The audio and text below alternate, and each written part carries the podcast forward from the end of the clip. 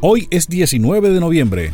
Un día como hoy, en 1493, Cristóbal Colón llega a la isla de Puerto Rico en su segundo viaje de exploración, bautizándola como San Juan Bautista, en honor a Juan Aragón, príncipe de Asturias.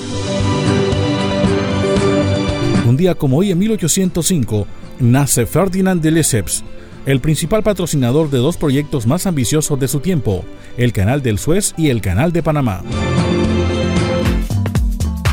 Un día como hoy, en 1943, nació Margalida Castro Rueda, actriz colombiana que se ha destacado por su participación en numerosas telenovelas y películas colombianas. En 2015 recibió el galardón Víctor Nieto a toda una vida.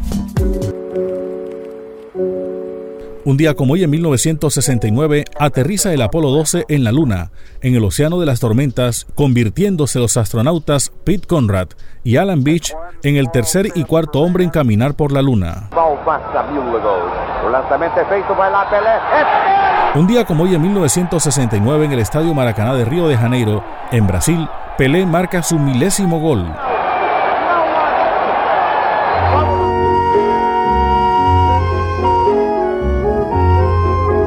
En el año 1982 murió Antonia del Carmen Pellegrino Álvarez, conocida artísticamente como Toña la Negra, cantante y actriz mexicana. A través de las palmas que duermen tranquilas.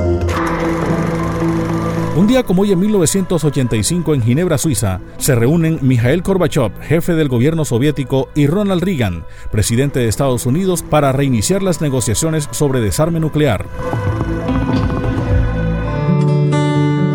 Un día como hoy, en 2014, murió Ramón Hoyos Bayuelo, ciclista colombiano que ganó cinco vueltas a Colombia en la década del 50 al 60. Pasaron las efemérides con el apoyo documental de Antonio Cervantes Mesa. Les habló Elvis Payares Matute.